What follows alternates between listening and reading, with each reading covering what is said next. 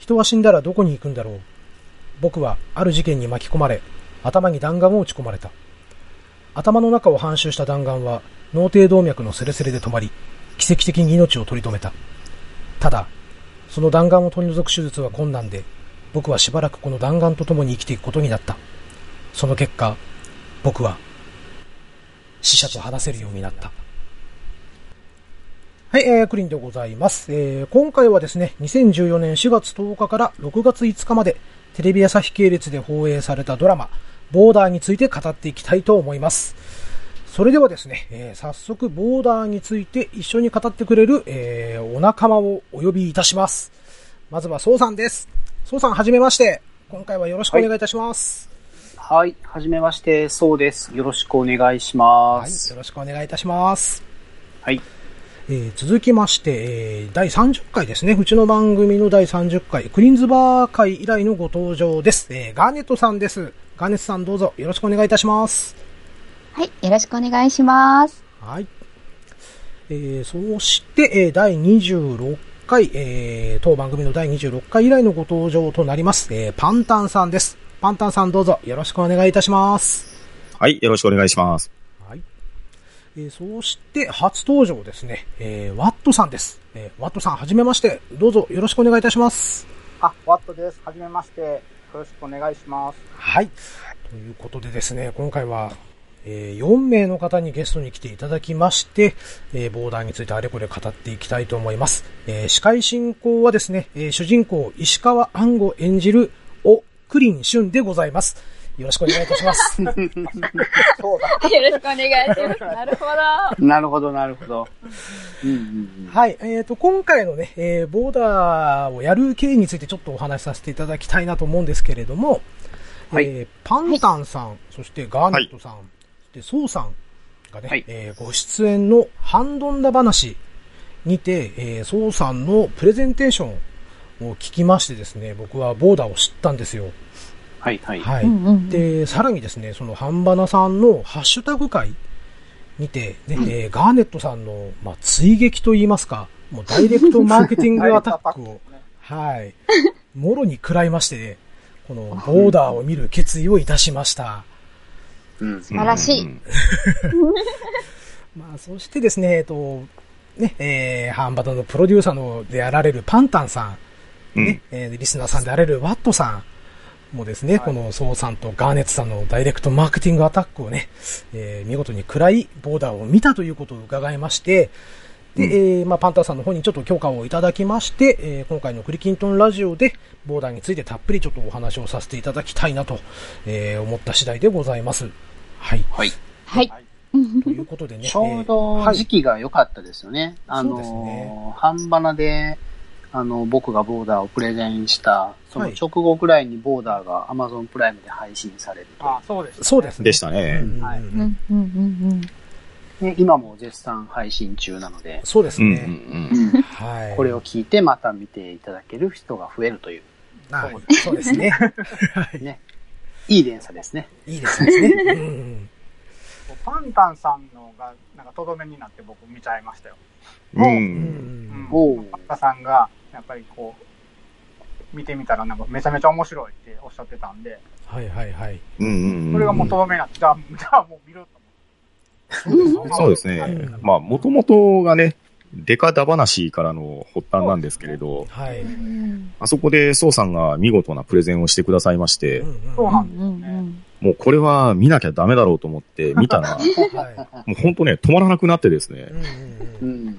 そうそうおっしゃってたんでね、僕もあの、ソウさんの方で興味を持ってたんですけど、そこでパンタンさんがなんか止まらなくなったっておっしゃってたから、え、そんなに？と思って、うんうんじゃあこれを見ないとと思って。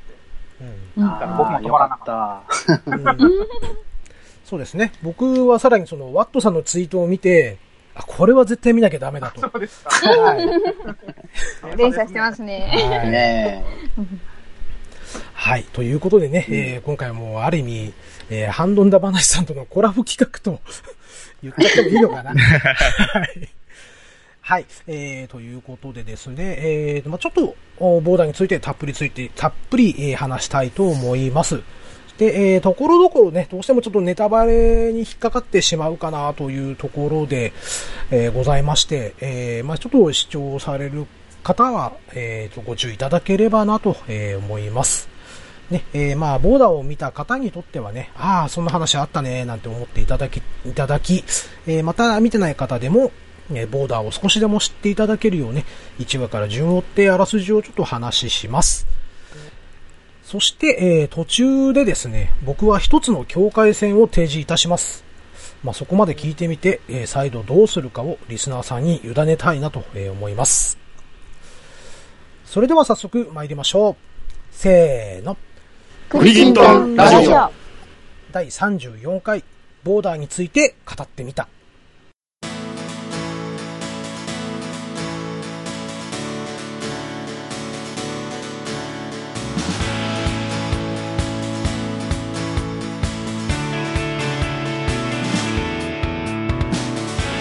はい、えー、改めまして、グリーンでございます。えー、皆様いかがお過ごしでしょうかそれでは、えー、ゲストのソウさん、ガーネットさん、パンタンさん、ワットさん、改めましてよろしくお願いいたします。はい、よろしくお願いします。よろしくお願いします。よろしくお願いします。はい、えー、今回はあらすじを交えまして、このボーダーについて、えー、ゲストの皆様方とですね、熱く語らせていただきたいなと思っております。そしてですね、はい、えー、まあ、あらすじをちょっと語る上で、えー、テレビ朝日のですね、えー、ボーダー公式サイト、こちらの方にですね、あらすじが細かく載っておりましたので、えー、こちらの方をちょっとご紹介させていただいてからですね、えー、皆様方とああでもない、こうでもないというようなことを話していきたいなと思います。はい、えー、まずはですね、ちょっとウィキペディアからのご紹介です。はい、えー、ボーダー、警視庁捜査一課殺人犯捜査第4係、は、えー、2014年4月10日から6月5日まで毎週木曜日、えー、9時から9時54分、テレビ朝日系木曜ドラマ枠で放送されたと。えー、金城和樹によるオリジナル脚本で連続ドラマでは珍しく当初から結末までプロットを制作して撮影されていた。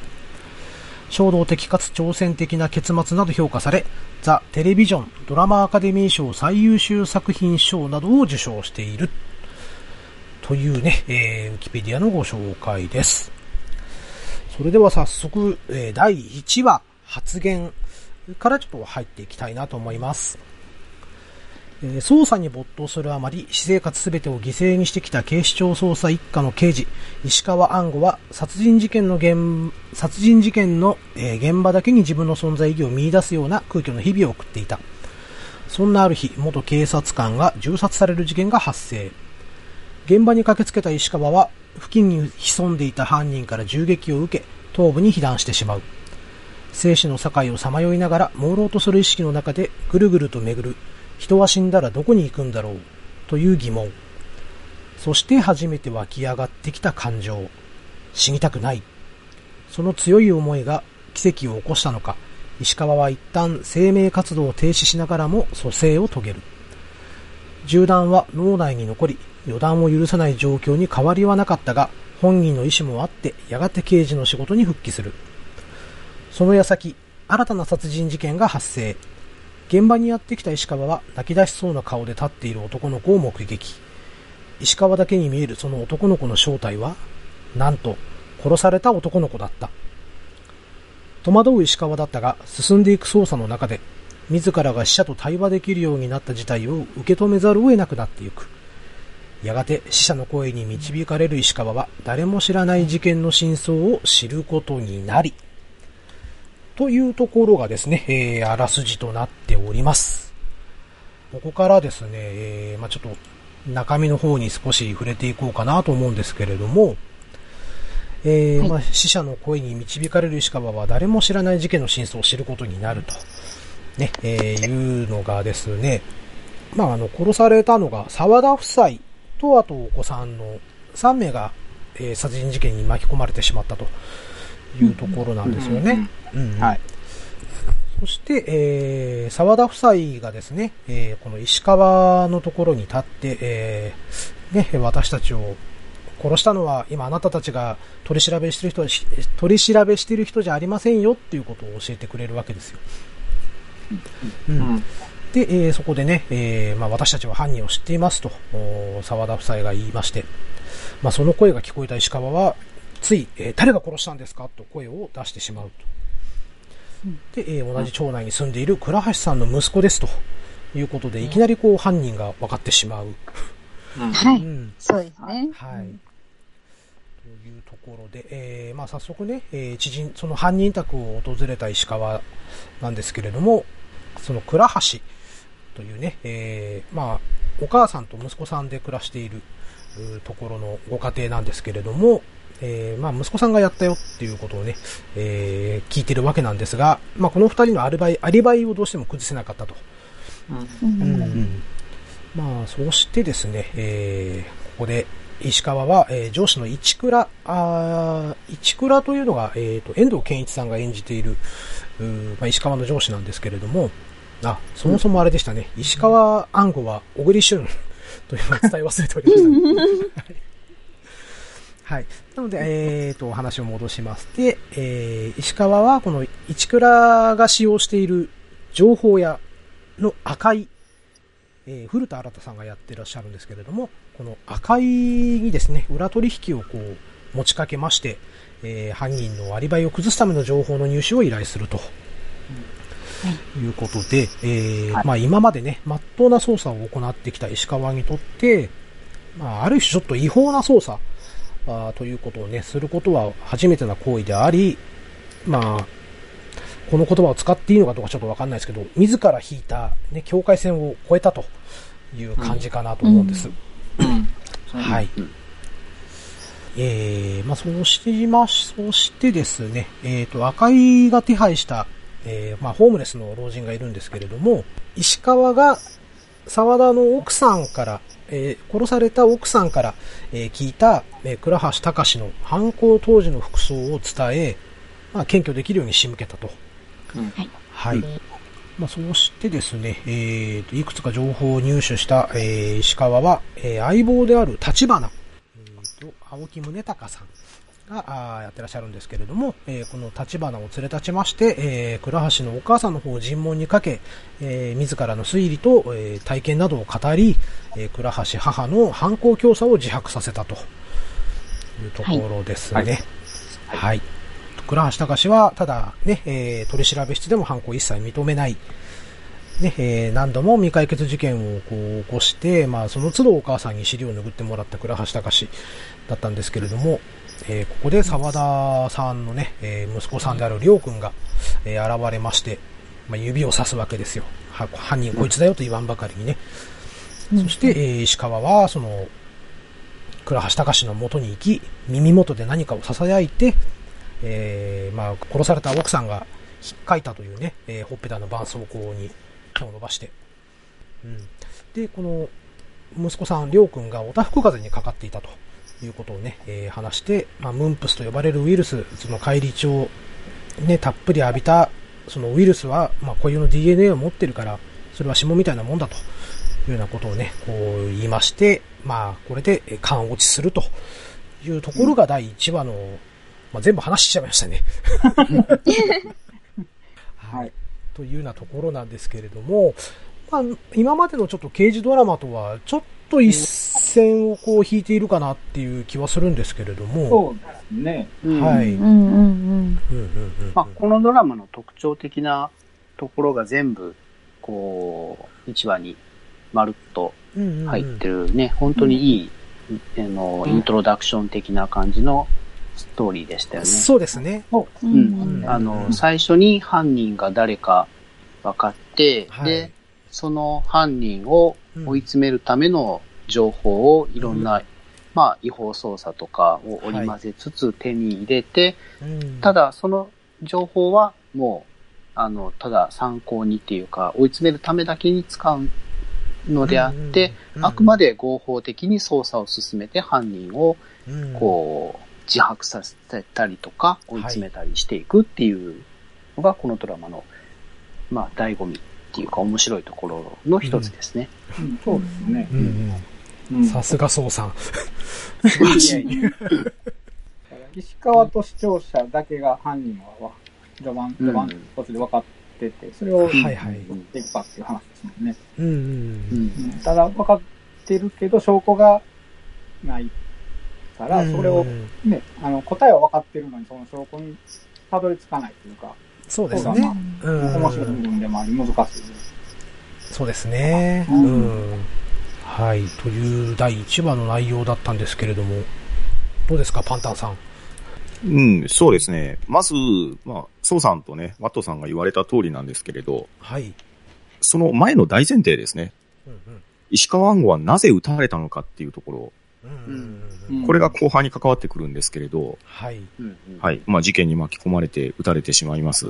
うん、で、えー、まあ、その弾丸が頭に残っている、それのおかげで、死者と会話できるようになるっていう、その特殊能力でもって、えー、死んだ人から情報を得て、で、犯人を追い詰めていくっていうのが、まあ、これから先続いていく大きなプロットなんですよね。うん。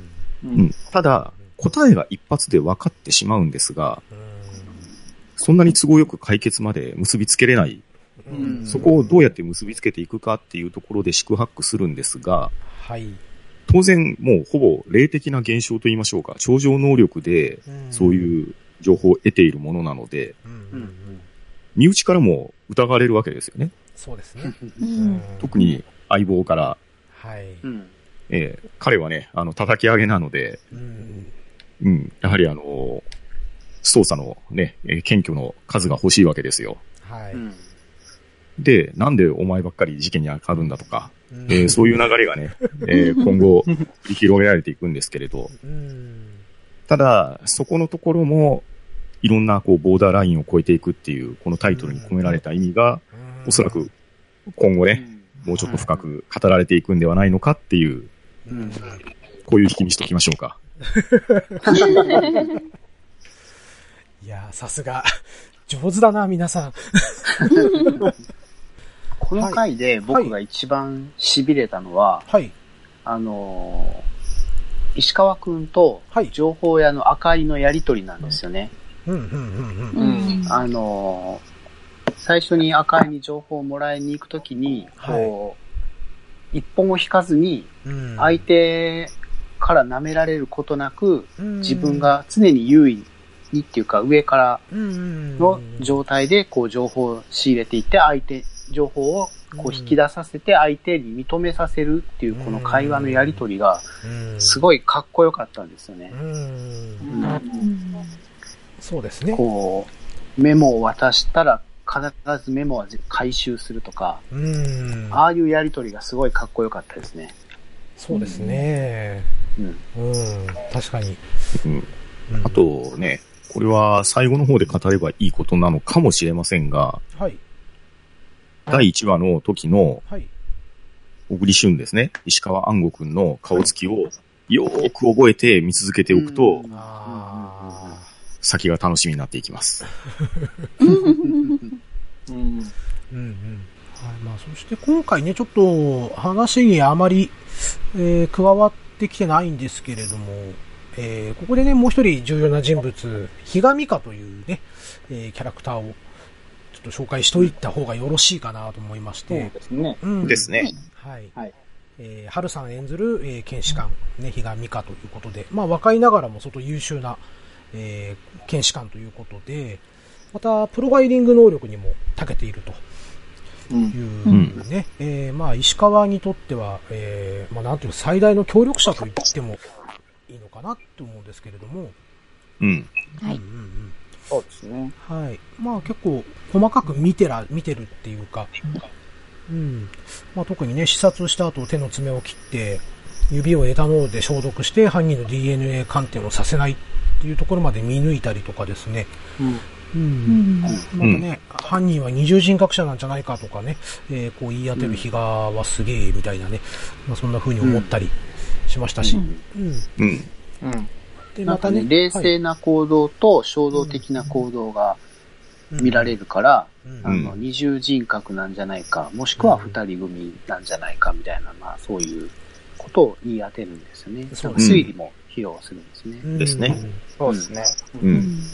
現場で検視を行うっていう、そういうところにね、あの、登用されるような、えー、ね、女性ながらに、まあ、こなれたら失礼かもしれないですが、実力もありますし、プライドもありますし、うん。まあ、この後、たびたび出てきますが、そんなダサいジャケットは着れないわよっていうのがね。警察辞めた方がマシって言ってます、ね。ええー、まあ、それぐらい自分のね、ね仕事と力にプライドを持ってるってことですよね。うん。うん検視するときもすごいですよね。ノースリーブの服に、あの、透明の、あなんていうんですかね、ガウンっていうんですかね。あの、みたいな。はい。そ、そんな見たことねえよ、今までのドラマで。大体いつもみんなね、青い服とか、なんか結構、うね、うん、医療者っぽい感じの服を着てやるんですけど、うん、あの人だけ、あの人のスタッフのチームは全員、こう、あの透明の、こう血をガードする服を着るっていう。あの、助手の3人、助手ガールズがちょっと気になりますよね、めっちゃ美人なん。ですよね。ですね。ねで、検視中もね、BGM かけながらしますしね。そうクラシックをね、こうかけて。そうですね。比嘉美香さん。のあの役回りというか、立場っていうのは日本では今のところ採用されてないん。ですよね。うん、あのえっと、いわゆる臨場ですね。あの、うん、現場で、あの、はい、死体を、えー、確認する警察の方で、それを、で、怪しいっていうことになると、うん、あの、司法解剖の資格を持つお医者さんに検視の依頼を回すっていう、この体制が日本では行われてるんですけど、はい、それをすることによって、情報が抜け落ちたり、うん、あの、してしまうと。それの結果、殺人事件だったものが殺人事件じゃないっていうふうに判断されてしまうことがあるので、結構アメリカとかでは一貫して現場でもお医者さんが見て、えっ、と、検視もお医者さんがされるっていう、そういうのがありまして、それで、あの、彼女は特別っていう名前がつく検視官の役っていうことなんですね。うん。そうでしたね、そうでしたね。はい。はい。なんてためになるんだ。はい、えー、といったところでね、えー、まあ、スタートとしてはすごく、えー、まあ、わかりやすいスタートになったのかなと思います。まあ、第1話を見ればもうすぐね、続きが見たくなるっていう、そんな内容ですのでね。うん、えー、うん。まあ、第1話を見て、どっぷりハマってしまった我々という、そんな感じでしょうかね。うん、ですよね。そうですね。はい、まさにそんな感じでした。ですよね。もう次見なきゃって、本当思いましたもんね。うん、うん。はい。それではじゃあ第2話の方に行きます。はい、えー、第2話、えー、救出。首都圏で女子高生の連続殺人事件が発生。捜査に乗り出した石川たちは1週間前に遺体で発見された6人目の被害者が映った防犯カメラの映像から一緒に車に乗り込んだ男を加害者と特定。男は10代の頃に強姦などの前科のある村上という会社員だった。石川と立花はすぐさま身柄の拘束に向かうが、それを察した村上は二人の目の前で自ら喉を切り裂いて自殺してしまう。死の直前にもう一人いるぞという謎の言葉を残して。しかし現場検証の結果、部屋には7人目の被害者を示す痕跡はなく、警察としては最後の悪あがきと判断せざるを得なかった。それでも腑に落ちず、イラつく石川の前に不敵な笑みを浮かべた生前の姿の村上が現れる。まだ生きてるぞ。24時間以内に見つけ見つけられれば助かる。と、嘘吹く村上。石川は動かない警察を尻目に、単独で7人目の被害者の捜索を開始する。24時間というタイムリミットが刻一刻と迫り、現れては消える村上の言動に翻弄されながらも、石川は手がかりを求めて奔走するが、というところがですね、えー、公式ページのあらすじになっております。はい。はい。はい。そして、えー、第2話ですね。えー、もう、ここでこの話持ってくるかっていう、この構成力が素晴らしいですよね。はいはい。普通だったら1話でイントロダクションやったら2話も同じような感じの話を持ってくるところを2話でいきなり今度は犯人が死んで、で、そのし犯人と繋がってやりとりが始まるっていうこの構成は本当に驚きましたね。うん、ですね。ね。確かに。意表をつかれる展開で。そうですね。でまたね、この犯人が本当にイラつくんですよね。そうなんですよね。うんあの、口、なんていうか、お気に入りのね、鼻歌をこう歌いながら、うんはいはいはい。あの、最後に、カッてかきって 死んじゃうっていう。わあ、死んだって。まあ比嘉美香先生の言葉を借りて言うなら、プライドの高いナルシシストですからね。ああ、そうですね。はいはい。本当に、はいこのシナリオは本当にそれにつきますよね。う。うん。うん。あとはもう本当に1話と同じで、はい。もう、あのうん。ー、情報収集をして、うんうん、で、推理を発揮してう、ん、こう、解決するっていう感じなので、そうですね。じゃあ、その後半の詳しい流れを、グリーンさん、お願いします。はい。まあ、せっかくね、あの、比嘉先生の名前が出てきましたので、えーまあ、比嘉先生のプロファイリングがすごく、えーまあ、重要なきっかけになっていくところだとは思うんですけれども、うんえーまあ、その中でね、えっ、と、まあ、ごめんなさい、ちょっと話ははしょりますが、その、ね、えー犯人は自分のマンションではなく、犯行用のスペースをどこかに持っているはずと。うん。はい。石で、石川が探している7人目の女の子がいるとするなら、そこじゃないかな、ということをね、言うわけです。で、この犯人の村上というのは不動産会社に勤めておりまして、ただ、そこの不動産会社が抱えている物件は3500件と、到底ね、あと、タイムリミットである24時間以内には見つからないんではないかとはい。いうことをね、はい。えーやるわけです。まあね、えーそうやってちょっと絶望を感じ始めた石川の前にまたね、村上がちょっかい出してくるわけなんですけれども、うん。で、えーっと、そうですね。ちょっと話はじゃあ少し飛ばしまして、えーここで石川はまたね、まあ、違法捜査に乗り始めます。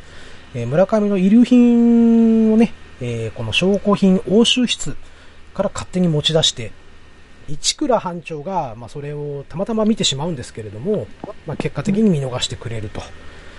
そして、えー情報屋の赤井の元に行きまして、パソコンをいじれるやつを紹介しろと。いうことをね、えー伝え、伝えまして、そしておそらく皆さん大好きであろう、サイモンガーファンクルを紹介してもらうと。うんはい。ネ 出ました。ね。はい。そして、えーこの時でもう残り時間が4時間と、タイムリ,、はいリミットまで4時間。で、えーこの村上というのがですね、死ぬ前にパソコンを壊し、なおかつスマホをね、水没させるというね、まあ、徹底ぶりというか、まあ、証拠を消すための徹底ぶり、そうん。うん。うん。をね、えーまあ、それを石川がこう持ち出して、えーそのサイ君ガー君にね、渡すわけなんですけれども、うん。もうはい。この二人がですね、もうとにかくすごい、なんていうんですか、まあ、まあ、名目上ハッカーなんですよね。うん、そうですね。うんうん。うんなので、まあ、パソコンについてはお手の問題をということで、えーまあ、その水没させたスマホで壊したパソコンの中からですね、えー次々とこう、中身を開けていくと。うん。うん、例えばそこを容疑者をね、いたぶってる写真の数々があったり、えーするんですけれども、まあ、ここで決定的なね、えー犯行の始まりとなるメールを発見すると。で、このメールのね、えー出した相手は誰だということで、えーそこをね、身元を割って住所まで、こう、を調べ上げてしまう、サイ君ガー君と。すごい。はい。すごいですね。うんんで、もう石川はただ驚くばかりと。まあ、ここで、えー、ガーファンクル役のね、野間口徹さんでしたっけ？えーとあ、そうですね。そうですね。はい。野間口徹さんが、0と1で創造された深淵なる世界へようこそというかっこいいセリフをねい、いうわけですね。そしてですね、この、送った、え送った相手というのは岩田という女性でして、えー、まあどこかに出かけようとするところをですね、まあ無理やりは止めて、まあある種ちょっと、もう脅しながら、もうこの岩田という女性から話を聞聞くと。そしてこの岩田というのがですね、えー、まあ村上の子供を、えー、産んでいるんですよね。そうですね。うんはい。はい。はい。で、まあ、ちょっとね、村上というのがやっぱりちょっと、なんていうんですか、ちょっとやばい人間だったので、まあ一回子供に会わせた以来、もうそこからね、えーまあ嫌な予感がしたので、もう引っ越しをして連絡も立ったと。いうことで、まあ一回会ったのが、その銀座で食事をしたと。で、その後、空き家へ連れて行かれた。というところで、重要情報を入手するわけです。はい。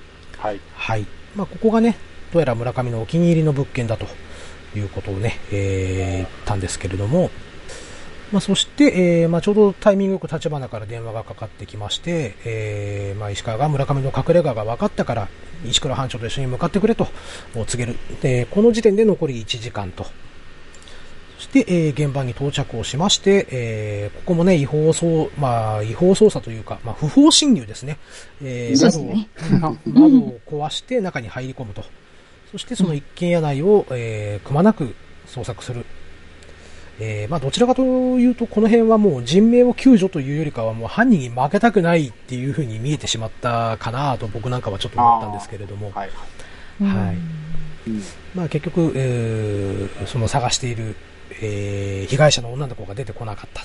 えー、まあそこでまた憎ったらしくね、この合唱しながら、手を、うん、村上が出てくるわけですよ。で村村上の勝利が確信したと思ったその時に1台のトラックが一軒家の前に止まる。まあ、それが宅急便だったということで、えー、まあ、村上が一番最後にやったというのは何かの紙を燃やしたんですよね。でそのカスが残っていて、まあ、それが宅急便のマークであることを石川は気づき、えー、そこのね、積み木のを開けてもらうと冷蔵庫がドンとありまして、で、その中に開けると女子高生が、えー、入っておったと。はい。はい。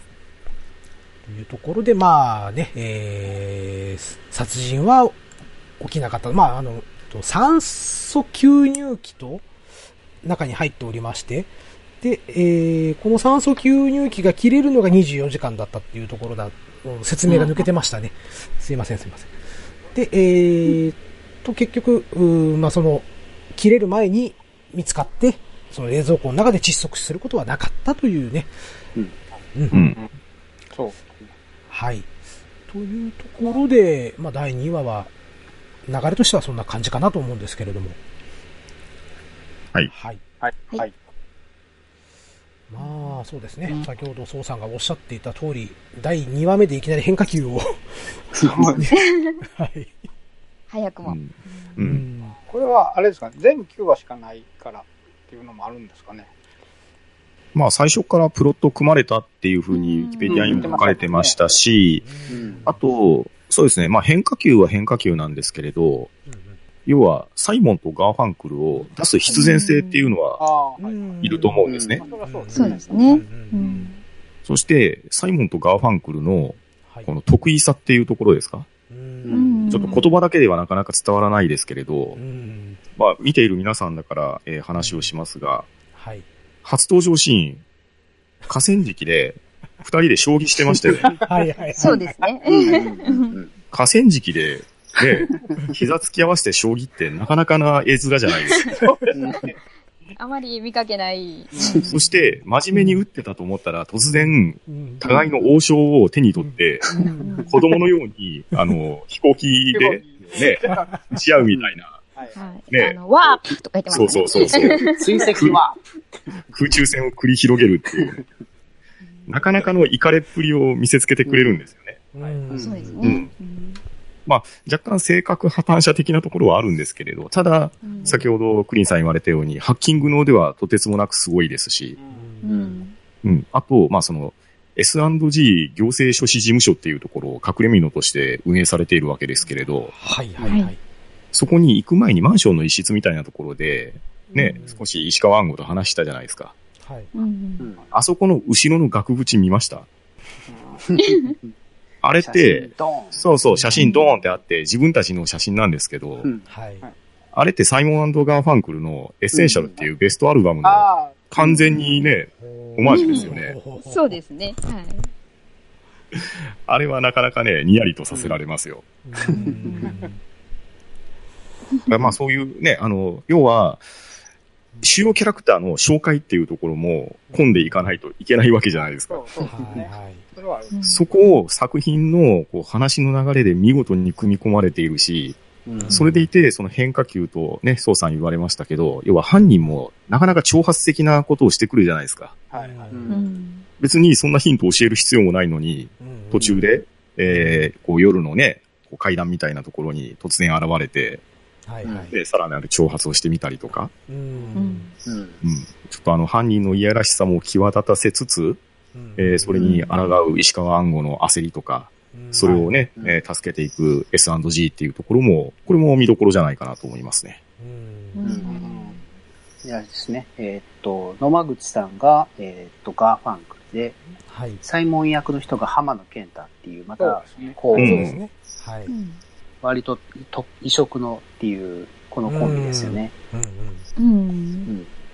ちょっと髪型もかなりね、特徴的な感じですよね。はい、そうですね。なんか、うん、パッと見、稲中に出てきそうな、そんな感じの。この話の肝っていうか、人間の悪性っていうのは、もともと持っているものなのか、環境によって後天的に形成されていくものなのかっていうのをすごいなんか命題として描いてて。ね、それが犯人の動機だったっていうところですよね。なんで、そんな連続殺人を犯したかっていうと、自分のように優秀な人間の遺伝子を残すために彼女たちに協力を仰いだけども、要は子供を産んでくれと言ったけども、まあ誰一人それを OK しなかったので殺していったっていう、もうちょっとその発想からして、クレイジーなね、部分を感じてしまう。はい。いや、お見事です。なんかこれ、後々の、あの、やっぱり最終話にちょっと繋がっていくんじに、ちょっとね、ね関係あるんじゃないかなっていうような感じの。そうですね。おそらくですね。性善説とか性悪説とかっていうところも匂わせるっていうところでしょうね。そうですね。そうですね。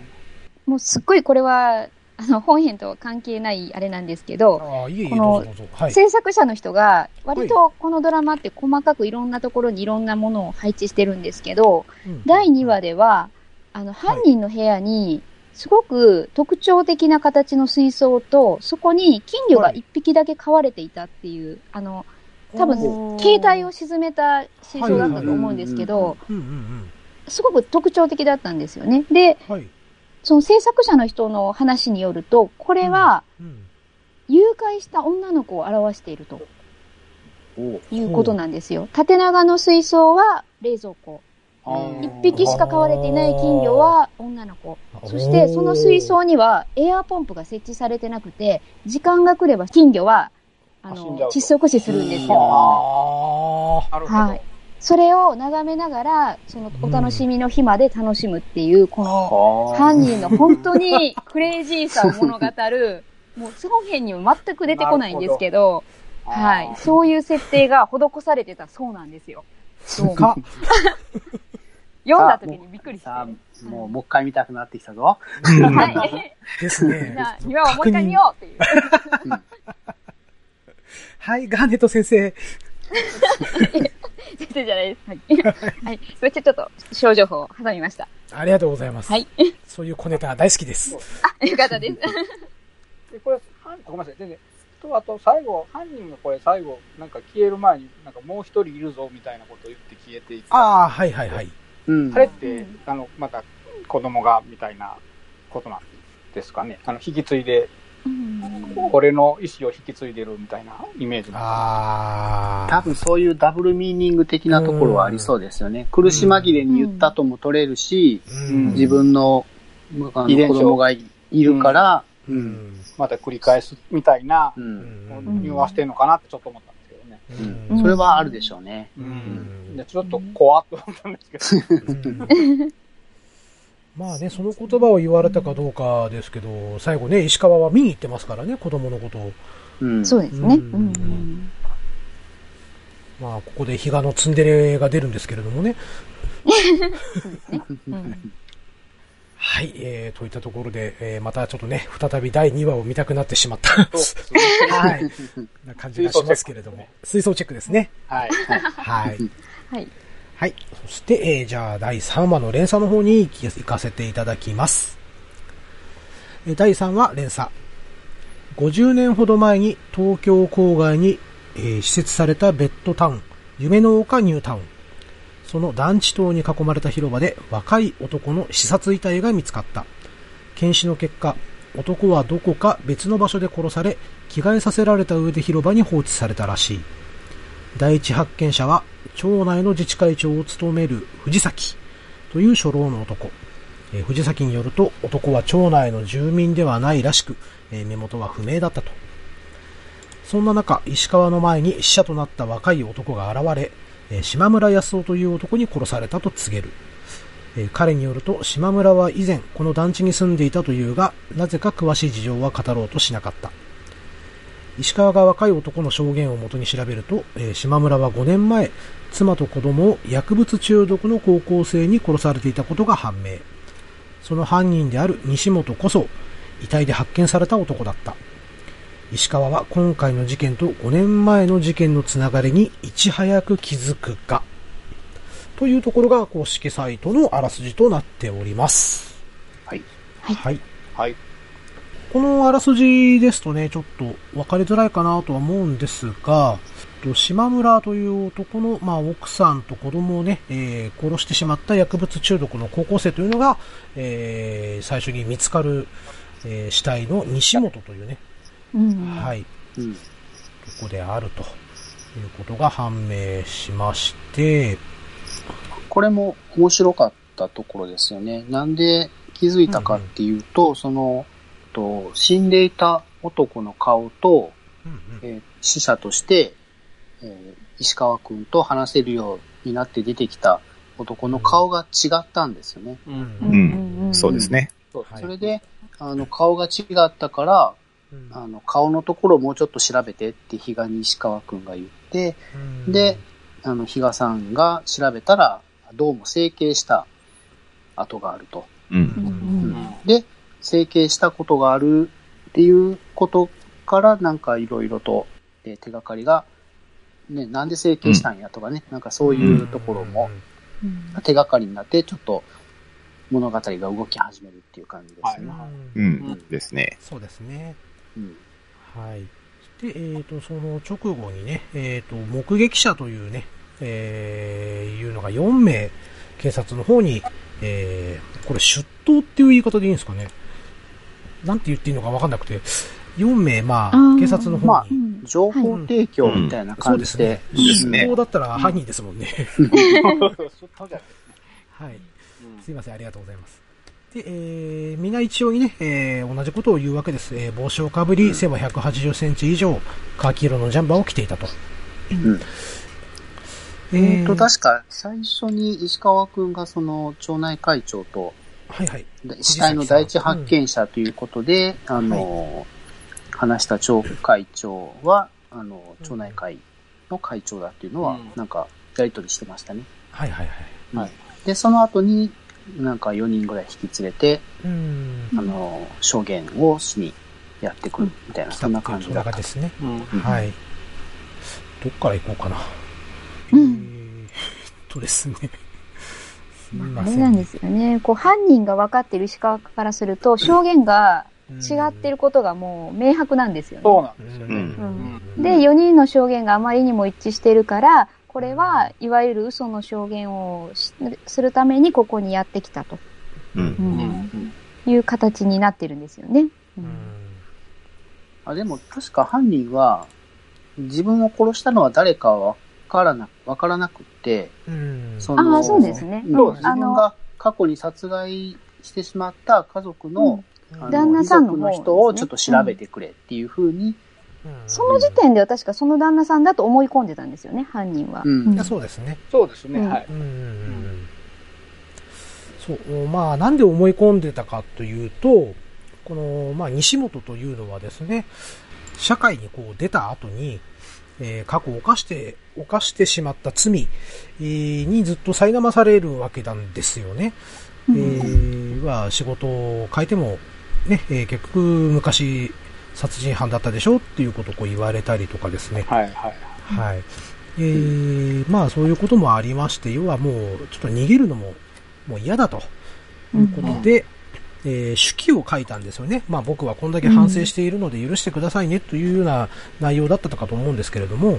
はい。うん、で、まあいきなり突然本を出す前に、まあ遺族の感情を逆なですることになるから、まず島村さんへ手紙を書きたいというふうにね、うん、えー、出版社側の方に話を持っていったんですけれども、まあ、出版社側は、いや、それはやめとけというふうに止めたということなんですよね。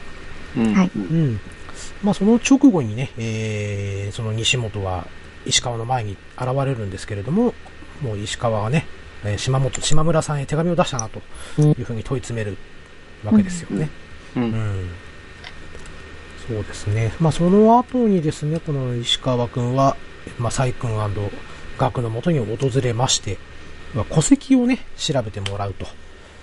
で、えー、まあ、誰の戸籍を調べたかというと、島村夫妻の戸籍を調べ、そして、えー、まあ、その調べてもらって、えー、見た時にですね、えー、石川君は驚く顔を見せる。次にですね、情報屋の赤いのもとに、えー、また石川君が行きまして、えー、今度はね、えー、目と耳のいいやつを紹介しろと。はい、うん、迫るわけですね。来ましたね。はい。うんうん、で、えー、出てきたのが、やはり皆さん大好きであろう、まあ、鈴木という男なんですけれども。はい。はい。便利屋の鈴木、ね、便利屋の鈴木さん。はい。一人本屋さんで働いている情報提供をした一人のところにね、えー、この鈴木が接触を、あ、ごめんなさい、接触じゃないわ、近くに行きまして、で、えー、まあ、石川がね、えー、そこにちょっとふらっと現れまして、まあ、ちょっと嘘の情報をこう、流すわけですよ。うん。うん、で、その動揺した、その、情報提供者の一人がね、慌てて電話連絡をしまして、えー、まあ、鈴木がそれを盗聴しておったと。いうことですね。うん。うん。うん。そして、えー、とね、この4人は、その自治会の委員であることをね、えー、もう鈴木は調べ上げまして、で、なおかつ、その4人プラス、町内会長の藤崎さんとね、えー、まあ、死体の第一発見者である藤崎さん、えー、こちらの5人で、えー、密会しているところを盗聴と盗撮に成功するということですね。はい。えー、そしてですね、えー、どうしようかな。はい、えー、もう、ほぼほぼ終わりの方に近づきますが、と団地の集会所に、えー、藤崎さんを呼び出す石川。で、えー、西本殺しましたねと、告げると。うん、で、殺された島村の妻は、うん、えー、旧姓は藤崎でしたね、と迫るわけですよね。うんうん、で、えー、藤崎さんは自分の姪であると。はい、で根拠はそれだけか話にならないと出ていこうとしたところ、えー、石川がちょっと待ってくれと呼び止めます。で、カーテンやけに新しいですね、と聞く。えー、まあ、知らないと答え、藤崎。まあ、そこで、えー、ルミノール液を見せるということで、えー、ルミノール液というのが、まあ、なんていうんですかね、血液の存在を強くは、強い発酵で知らせると。で、その発光反応はルミノール反応と呼ばれるということで、この電気をね、石川が消してくれというふうに藤崎さんにお願いをすると。で、その、シュッシュってこう吹いていくと、もう部屋全体が青白く光り。うん。さらに、まあ、石川のそばに、え、西本が立っているのをね、え、藤崎さんはもう見てしまい、もう慌てて電気をつけると。いうことで、え、藤崎は全て自白するということでした。えー、まあもともとね、藤崎と、え、島村というのが頻繁に電話す、連絡する中であり、で、本の出版、西本のね、自白、自白というか、えー、公開本の出版を知った島村は、えー、泣きながら藤崎へ電話をかけてきたと。いうことで、藤崎の堪忍袋の方がついに切れ、えー、計画を立てて、西本の殺害を決意と。はい。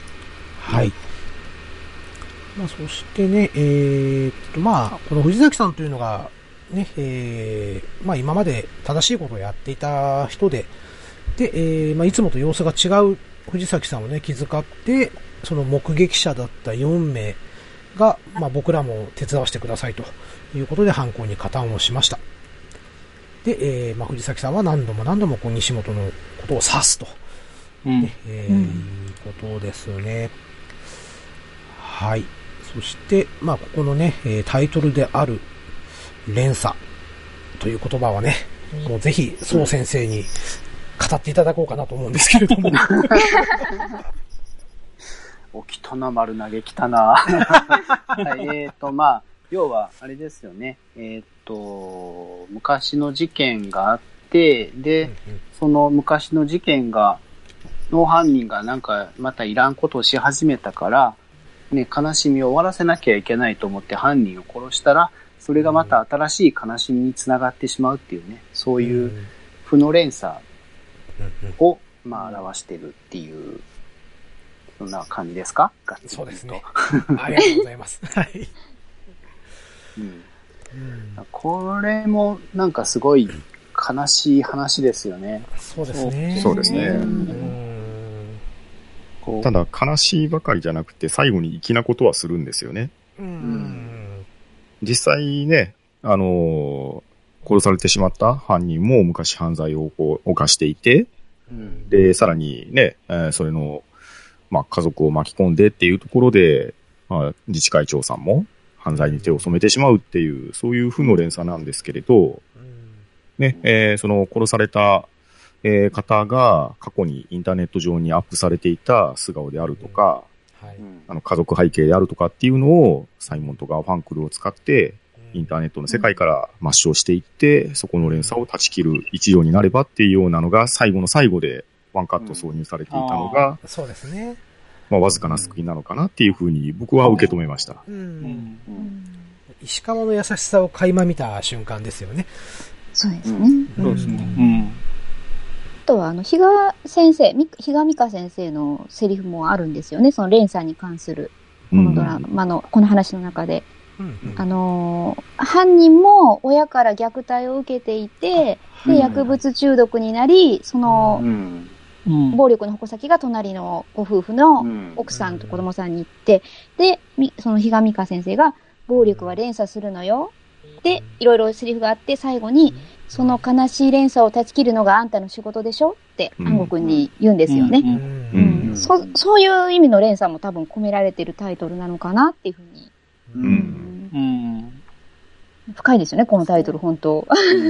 うん。まあ、その、憎しみの連鎖を止めるためには警察があるみたいなこと言ってましたね。うん。うん、ねこの犯人、犯人というか殺されてしまった彼もね、もう何回も仕事をクビになったり、うん、こう、引っ越すたびに見つけられて、あの、住所探されて、で、顔を変えても、ね、また密告があって、どう考えてもこれなんか悪質な 人いませんっていう、うん、ね、どう、なんかね、本当に自治会長の人、粘着してませんっていうのがすごい、うん。うん、そうですね。ただこれは難しいところなんですよね。一面性だけで見れないっていうところで、結局犯人が分かってドラマとして全体像を終えてる我々が見ると、どうしてもどちらかの肩は持ちたくなりますけれど、ただ反対側の側面から考えると、憎んでも憎しみきれないっていうところもあって、結局負の連鎖になってしまっていたっていうところがあるので、ね、あの、どこが一番悪いかに行き着かないんですよね。もう本当に鶏と卵の理論でどっちが先なのかっていうところにも行き着いちゃうんで、これはテーマとして深いですね。ですね。石川君も言ってましたけど、あの事件を解決しても誰も得しないっていう。うん、そうですね。うん、はい。そしてですね、この中で、ちょっと僕が気になったセリフというのが一つありまして、はい。まあまあ、終わりの方のシーンなんですけれども、うん、まあ、あのー、ね、市川班長が、え取り調べをしたわけですよね、藤崎さんに。うん、で、えー、藤崎がお前に盗聴されたと言ってるぞと、こう石川に、えー、問うわけですよ。うん、で、石川はもう涼しい顔で、そんな事実はありませんがと、まあ、突き放すんですね。うん、すると、うん、市倉がですね、えー、そうか、俺はこれまで違法な捜査で事件を解決してきた刑事を何人も見てきた。そういう連中のほとんどが自滅している。一線を越えるごとに心が蝕まれていって、気がついたらこっち側へ戻れなくなっているんだ。お前、あっち側の人間になるなよ。っていうね。この痺れるセリフが、はい。ありましたね。ありましたね。うん。まあ、ここでね、この、なんと言いますか、まあ、ボーダーというタイトルを、こう見せたのかなっていうふうにちょっと取れたかなと。うんうん、そうですね。はい。うん、ここはあの、セーブポイントですよ。そうですね。確かに。これ3話は、本当に、後から見たら、うん、あの、じわじわ効いてくる。そうなんですね。いっぱいありますよね。他にも。そうですね。そうそうそうそう。ガーファンクルが、こう、ポーズを取りながら、本当のヒーローは誰も殺さないとかね。そうそうそう。これが後に響いてくるんですよね。なるほど。後になってたんですよね。うん。あの、石川くん自身も、あの、自治会長の、えっ、ー、と、島崎さんでしたっけ、うん、彼に。あ、藤崎さん。うん、藤崎さんか。うん、が、藤崎さんが、あいつは殺されて当然の人間なんですって言ったことに対して、こう殺されていい人間なんていないっていう言い切るんですよね。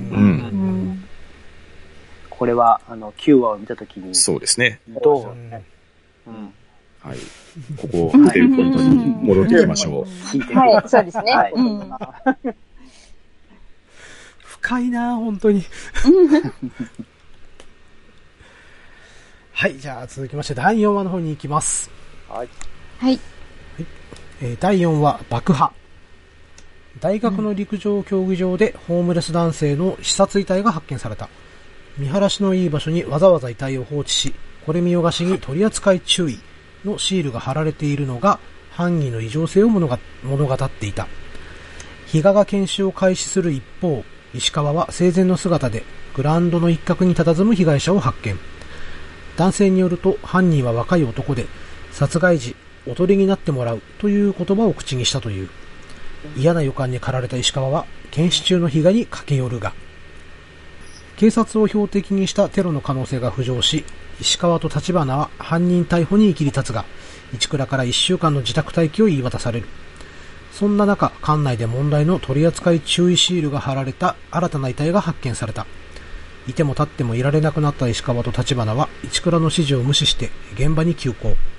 石川はそこで二人目の死者にアプローチし、犯人に関する重要な証言を得るが、というところが、えー、公式サイトのあらすじとなっております。はい。はい。ここ2回、1回止まっちゃうんですね。えっ、ー、と、嫌な予感に駆られた石川は検視中の被害に駆け寄るが、ここは言っちゃっていいんですかね？うん、まあ、まあ別に、大丈夫はい。えとね、遺体を動かした瞬間に、まあ、そこに、うん、えーと、針金かな？か何かがありまして、その針金が抜けるとね、爆発する仕組みになっていた爆弾で、えー、うん、比嘉がちょっと渋滞を負ってしまうと。いうことになります。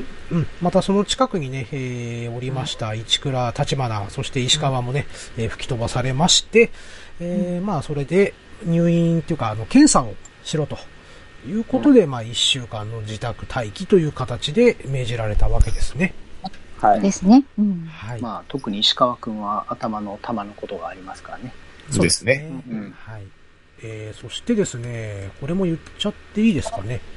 石川が着ているスーツ、はじめはね、淡いグレーだったんですけれども、第4話からちょっと深いグレーに変わってくると。うん。ああ。ことになります。はい。はい。と、二度目の、ところですかね。ホームレスの死者と、まあ、話をした石川が、うん、えー、まあ、右手の甲に火傷の跡があったよっていうことをね、えー、聞き出すわけですよ。うん、はい。まあ、そこで、えー、犯人からまたこの、えー、宣戦布告という形で、えー、石川が近くにホームレスのね、遺体が上がったところの近くに携帯電話を置いておりまして、えー、そこで、まあ、石川と犯人が話すと。はい。いうやりとりがありまして、はい。まあ、これはね、無事に、えー、爆弾を見つけ、えー、取り外すこともできたと。ただね、えー、次は紐なんか分かりやすいものをつけないからなというふうに、えー、伝えられてしまうと。はい。で、まあ、内緒でね、あのー、捜査に入っていたところ、市倉班長が登場しまして、えー、とんでもない怖い顔をする演技が見れます。で、この時の二人のね、気まずそうな顔がいいんですよ。はい、えーと、そしてですね、ホームレスをね、狙っているということをね、えー、気づいた石川は、えー、ゴルフの練習中であるね、情報屋の赤いのところに足をこう向けてくるわけです。で、えっ、とね、逆にそこでね、赤井から石川のことをね、えー、調べているようなこともありまして、石川はちょっとね、えー、タジタジになったりするんですけれども、うん、えー、まあ、要は、あの、ホームレスのね、え情報を流すようにしろと。で、え保健所の職員には気をつけるようにと。いうことをね、伝えます。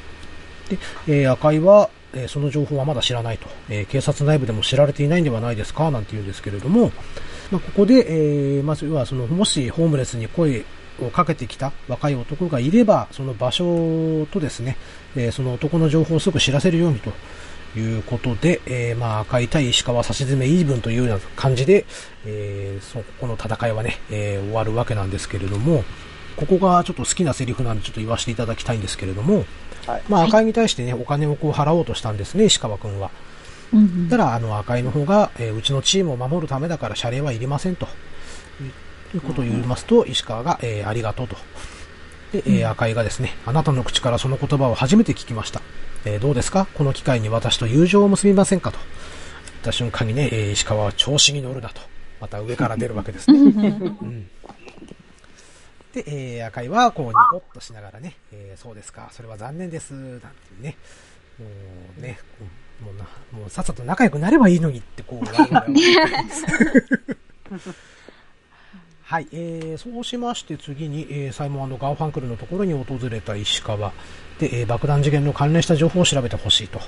で、爆弾作りの犯人は自分の作った爆弾を知ってほしいはずだからネットを見張っていれば必ず尻尾が出るはずだというふうにね、えー、伝えるわけです。はい。まあ、この時にね、あの、サイモン君が散らかしたお菓子をね、えー、片付ける石川が意外と可愛かったりするんですけれども。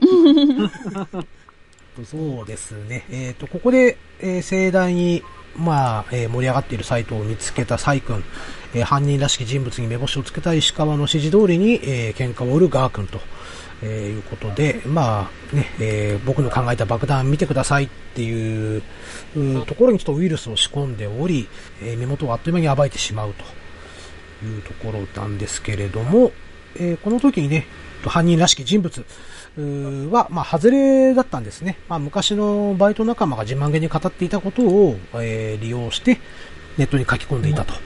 うん。うん、いうことですね。まあ、その、男から、あまあ、犯人の名前、山木光一ということをね、えー、聞き出して、えー、いきますと。はい、えー、そして次の死体が見つかります。現場にある競技場には、えー、まあ、爆弾はなかったと。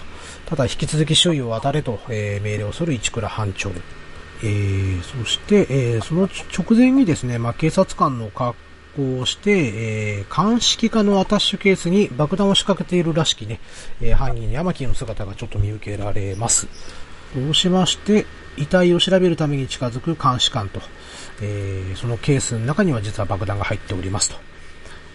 まあ、そんなさなかですね、えー、石川の元に比嘉から電話があります。えー、現場に向かう途中怪しい奴と出くわしたと。えー、若い巡査だったんだけど姿勢がおかしかった。えー、巡査は右の腰に拳銃をつっているから、その重さで右の肩が下がり気味になるのに、そいつはそうじゃなかったと。うん。いう情報を拾い出しまして、えー、それらしき人物を石川は見つけるわけですね。うん。うんそしてですね、えー、と、ここで、えー、立花を呼び寄せて、えー、警察官に変装している可能性があると。右手の甲に火傷の跡があるやつを探せということで、えー、うん、警察官の手を調べまくる二人と。うん、うん、で、えー、もう遺体のそばにはね、爆弾入りのアタッシュケースがもうすでにセットされており、もういつ爆発してもおかしくない状態になっておると。まあ、そこにね、えー、現れた、その殺されてしまったホームレスの霊で、えー、その前には警察官の姿があると。まあ、ここで石川は瞬時に悟りですね、えー、起動スイッチを押そうとした、その時に石川が鳥を押さえると。いうことで、えー、爆弾は爆破しないで、えー、まあ無事に犯人も捕まえられたということで、一応第4話は終わるかなというところなんですが、第4話はどうでしょうか？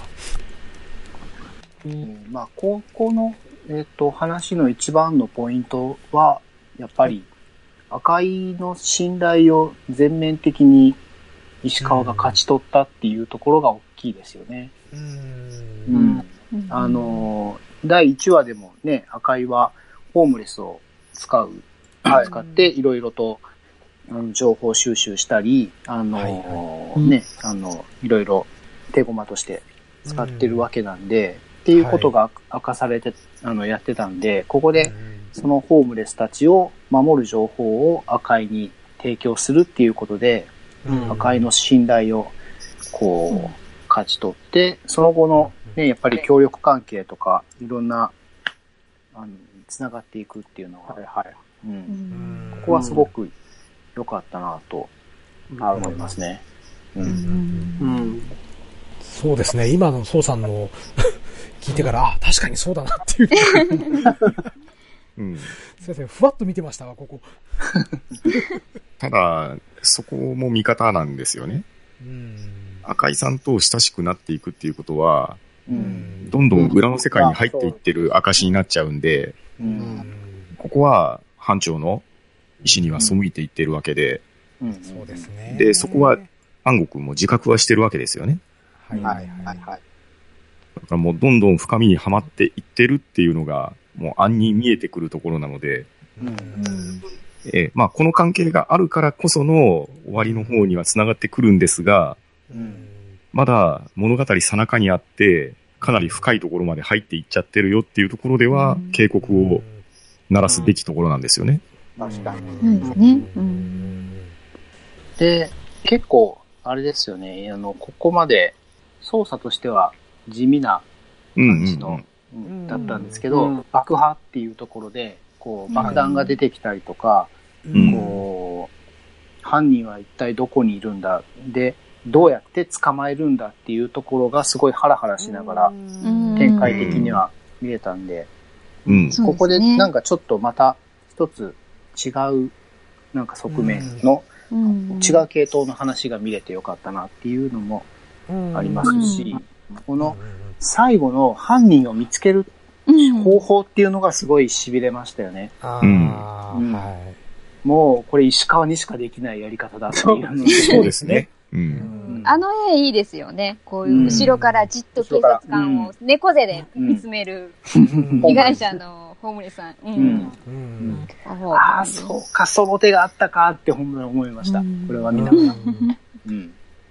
うんそうですね。まあ、本当にね、刑事ドラマでよくある、このドキドキハラハラというところも存分に見せつけてくれた回かなと。そうですね、この回は特にそんな感じしますね。はい。なんか爆破のシーンもすごく力を入れてたみたいで、よくありがちなスローの爆破シーンにしなかったとか、うん、それでより臨場感を増そうとしたっていうような試みだったみたいですね。うん。ですね。こうリアリティのある、はい、爆破、うん、しかもね、メインキャストが大怪我をするっていう。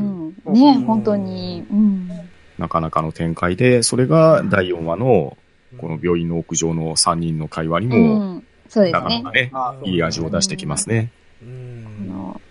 石川と立花とひがみかが少し絆を深めたのがね、そうですね見て取れるようなシーンでしたね、あれは。いやこの3人、どんどん良くなっていきますよね。そうですね。ですよね。コンビとかもトリオみたいな感じになってきます。なってきますね。ちなみに第4話のプチ情報としまして、ガー君が爆弾犯に、あの、あの、メールを送りつけるんですけども、罠になる。あの時に使ったハンドルネーム AG180 っていうのは、アート・ガーファンクルのイニシャルと自分の IQ の180を組み合わせたものだそうですよ。なるほど。なるほど。はい。プチ情報でした。情報多いな。すごいですね。えー、現場からは以上です。お返しします。